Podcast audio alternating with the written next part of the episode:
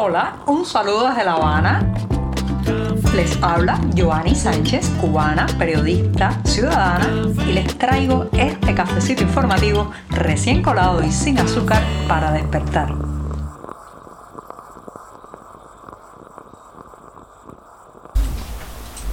La próxima vez que regrese con este programa ya será el mes de agosto, sí, porque hoy es 29 de julio de 2022, una jornada que ha amanecido cálida y con mucho calor aquí en la capital cubana y en la que empezaré hablando de las migajas, sí, las migajas que cree el régimen que van a aplacar la indignación popular en esta isla.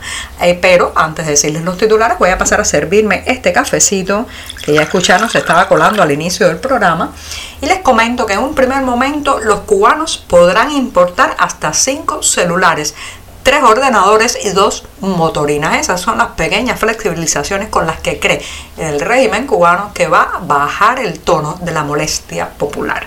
En un segundo momento, cinco años de prisión para un activista cubano por lanzar octavillas exigiendo elecciones libres. Mientras tanto, las aceras y los portales de Cuba son un mercado de la urgencia y de la miseria. Cada día en las aceras hablan más de la situación que estamos viviendo. Y por último, recordarles que el próximo 6 de agosto se presenta el libro La Bella Cubana en la Ermita de la Caridad de Miami, Estados Unidos. Ahora sí, están presentados los titulares, servidito este, el último café de julio y este programa a punto de comenzar.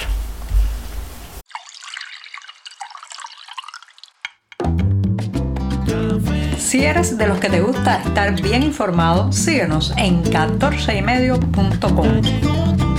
También estamos en Facebook, Twitter, Instagram y en tu WhatsApp con este cafecito informativo.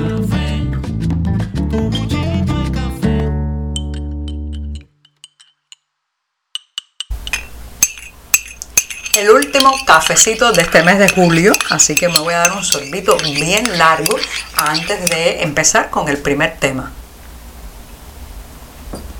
Después de este sorbito les comento que eh, mientras tanto esperan una apertura económica real en la isla, mientras la gente reclama y pide y exige que se cambie el modelo económico imperante que ha sido un fracaso, ha condenado a la miseria a millones y millones de cubanos, además de que el centralismo, los excesos de controles verticales simplemente han asfixiado a la economía cubana a un punto que eh, necesitaría verdadera apertura, una sacudida para poder salir de este atolladero. Bueno, mientras todos estamos diciendo que necesitamos un cambio profundo y real, ¿qué se le ocurre proponer al régimen? Bueno, flexibilizar la importación personal, ojo, que no la importación comercial, esa sigue siendo un monopolio del Estado cubano, eh, flexibilizar la importación personal, lo que podrán traer los viajeros. Y este jueves se ha publicado en la Gaceta Oficial de la República las nuevas disposiciones de la Aduana General de Cuba sobre las importaciones particulares. Así como escuchan, por ejemplo, entre las migajas que ofrece el régimen se podrán importar hasta cinco teléfonos celulares, eh, dos generadores eléctricos, dos motorinas, que son estas motos eh, que básicamente funcionan eh, con baterías a través de cargarlas en la red eléctrica y bueno, pues y dos bicicletas eléctricas también. O sea, las migajas que ha ofrecido el ministro de Economía ante la Asamblea eh, Nacional del Poder Popular hace unos días y que ahora se han concretado ya con su publicación en la Gaceta Oficial, aunque la fecha de entrada en vigor será en la segunda mitad de agosto, o sea, a partir del 15 de agosto de este año, lo que muestra es el desprecio y el poco respeto que le tienen a la ciudadanía cubana. No, no se trata de poder importar unos móviles más o unos móviles menos, no se trata de poder tener acceso a un generador eléctrico, o traer otro nuevo en la maleta. Señoras y señores, estamos hablando de cambios más profundos, eh, más, eh, digamos, transversales que toquen todas las esferas de la vida. Como siempre, intentan bajarle la presión a la válvula social, no haciendo esas transformaciones tan exigidas y tan demandadas y que tenga un verdadero calado que logre impactar positivamente en la vida de la gente, sino simplemente abriendo unas pequeñas válvulas, las mínimas, las que menos poder les cueste al régimen cubano. Ahora se creen que porque vamos a traer más teléfonos celulares nos vamos a callar, que no va a haber manifestaciones ni protestas porque la gente podrá eh, pues simplemente apalancarse con un generador eléctrico propio cuando se vaya la electricidad en su barrio y en su zona, cuando llegue el apagón podrá refugiarse en el generador eléctrico que trajo en un viaje, piensan que con eso van a adormecer y tranquilizar la indignación popular creciente que hay en este país.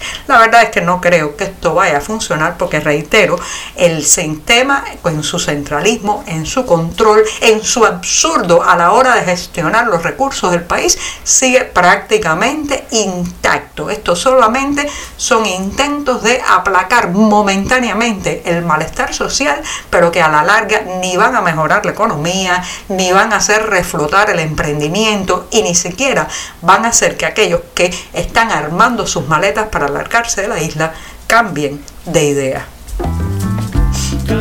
Estamos contigo de lunes a viernes a media mañana cuando el café se disfruta mejor. Comparte conmigo, con tus amigos e infórmate con este cafecito informativo. El activista y reportero Lázaro Yuri Valle Roca ha sido condenado, señoras y señores, a cinco años de prisión por el presunto delito de propaganda enemiga. Recuerden que en el actual Código Penal cubano la propaganda enemiga puede ser desde un simple papel donde usted escriba una idea que no le guste al oficialismo hasta la difusión de alguna noticia, la difusión de algún acontecimiento que moleste al régimen. En el caso de este reportero independiente, Lázaro Yuri Valle Roca, pues lo están acusando o ha sido acusado y sentenciado a cinco años de prisión por el Tribunal Provincial de La Habana por el simple hecho de eh, distribuir unas octavillas en las que reclamaba elecciones libres, elecciones democráticas, un proceso electoral donde los cubanos podamos realmente elegir entre diversas opciones. Bueno, pues a eso le ha costado cinco años en prisión a este reportero independiente que lleva muchos años eh, pues haciendo su labor de eh, informar sobre todo aquello que el régimen intenta esconder o silenciar. Sobre todo ha reportado muchas violaciones de derechos humanos y la situación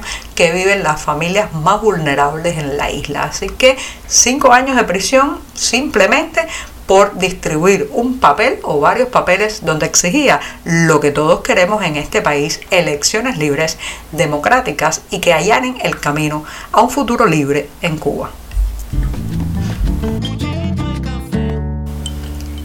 En las últimas décadas se ha ido extendiendo un fenómeno en Cuba que es vivir de la puerta hacia afuera. Sí, así como escuchan, el hacinamiento que lamentablemente experimentan muchas familias dentro de su hogar, las condiciones, las malas condiciones de la infraestructura de sus casas y también, bueno, el calor muchas veces en los meses de verano obliga a la gente a sacar una silla, a sentarse eh, y eh, colocarse en la acera, ese lugar por donde transitan los peatones, pero que en Cuba se ha convertido en una prolongación de la propia casa. No solamente de la casa, señoras y señores, también se ha convertido en una zona comercial, del comercio de la miseria, del comercio de la urgencia. Los portales y las aceras de La Habana cada vez, cada vez muestran más a estas personas que tienen poco o nada, que intentan vender algunos productos, muchos de ellos recuperados de la basura o ya de uso para ganarse algunos pesos cubanos con los que comprar alimentos. Así que las aceras